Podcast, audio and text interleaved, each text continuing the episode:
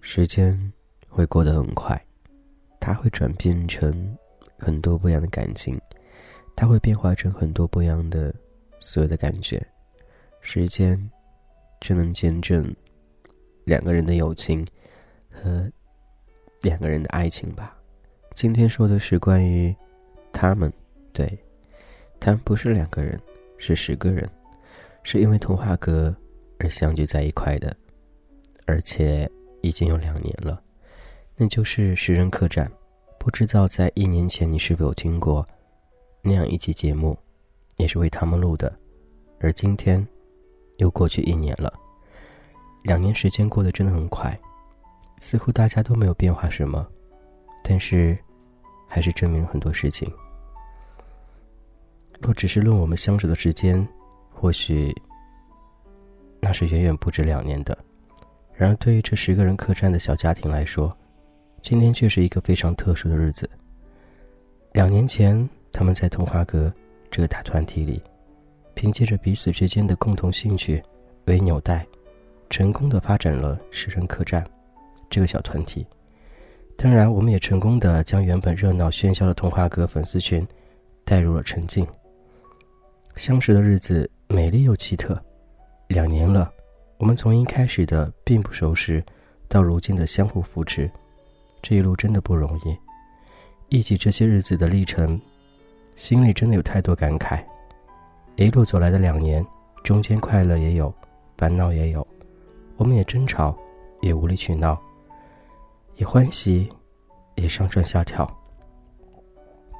日子在波澜不惊中一路前行着。过去一年里。大家都经历太多的艰难和考验了，而我们也在一天天的相处中磨掉对方的棱角，生活逐渐的趋于平淡。我们不再一天天的捧着手机过日子，不再一天废话不断。我想，就这样，平凡而简单的快乐，或许是生活的真谛。即使一言不发，大家也彼此心照不宣。相识的每一天里，给我们十个人带来的快乐。不是某一个人，而是藏在我们这一群人中最坚实的力量。虽身隔重洋，却近在咫尺。直到现在，我们依旧记得彼此刚认识的时的场景。如果有时间，我想把我们之间的每一个点点滴滴都记录下来。等到我们老迈龙钟，在一起漫步于岁月的洪流中。捡拾独属于我们的回忆。这段话是来自应该算食人客栈的老板娘，对，可以这样称之为她。老板娘说这样一段话：食人客栈当初的起因也是因为童话阁，偶尔会建了一个群，然后大家在群里面会很热闹不喧，而在群里面有他们几个，似乎慢慢的发展成为一个小群体。而且一直都关注着童话哥，虽然时间隔去很久很久，但是这个小团体一直都在。之前说过了，他们会互相见面，到彼此城市当中去，真的很幸福。虽然很多次都想体验一下这种感觉，但似乎一直都没有机会。童话哥食人客栈，我不知道下一周年他们是否还会在，但我觉得。这是我的荣幸，也是我的骄傲，因为他们，我似乎心里会更温暖很多，觉得，哎，还有那样一群人，一直陪伴着我，陪伴着童话哥。两年时间真的过得很快，不知道未来的几个两年里，他们都还能在，也不知道童话哥在那个两年里是否有着怎样的变化。我相信童话哥一直都会在的。无论我老去一天，还是在多少年之后，我会静静的去听着，听着今天说的食人客栈，似乎会想起他们几个曾经那种感觉。点点滴滴岁月里，经历太多了，从陌生到相识，到相知，而后变得无话不谈的好友，甚至非常非常亲密关系。他们十个人给我的力量，就是一种非常非常温暖、非常非常温馨、非常非常有团结的那股热量在那里面。所以很庆幸有这样十个人一直陪着童话哥。想说话太多了吧？总觉得童话哥历经这么多、这么多、这么多的艰辛吧，坚持到今天，一切的一切都是非常不容易的。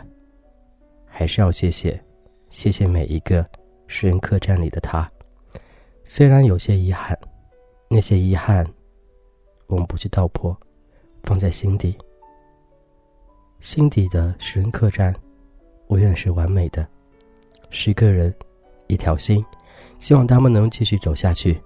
今天这期节目，特地的送给你们，希望诗人客栈和童话阁一直到老。我是金泽浩，诗人客栈，童话阁，相依相偎，直到永远。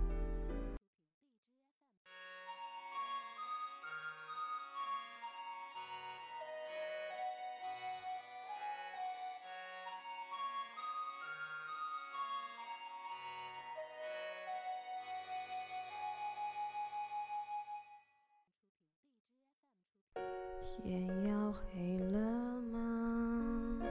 要告别了吗？能不能多留一下？别管那晚霞。反正我比你更熟悉那黑暗。没有你陪，我也得回家。不舍得吗？你会想念吗？如果想到我会哭，你会心疼吗？有谁来教我忘记你的方法？你的笑啊和你的泪啊，还有些红的晚霞。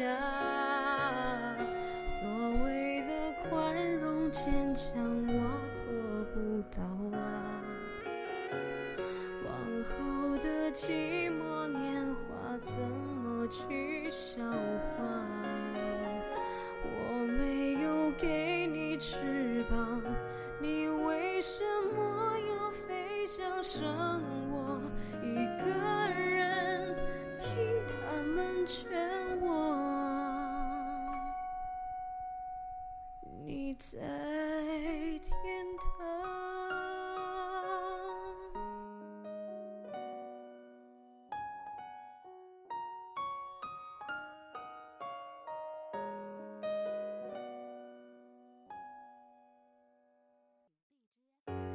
不安的手掌，撒娇的模样，你像个天使一样那么会歌。唱，奇怪，我最近关于你的印象，你的笑啊和你的泪啊，都好像还没长大。所谓的宽容坚强，我做不到啊。往后的寂寞年华，怎么去消化？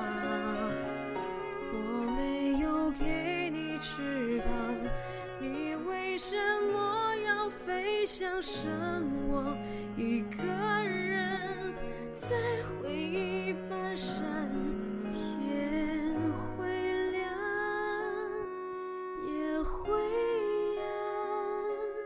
心会跳会死亡那时候的晚霞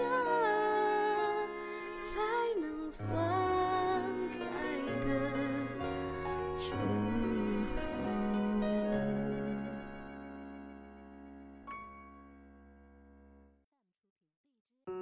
晚些的发在哪里落下？早开的你的夕阳美得不像话，好端端在我摇篮，流浪到什么天堂？若我想把。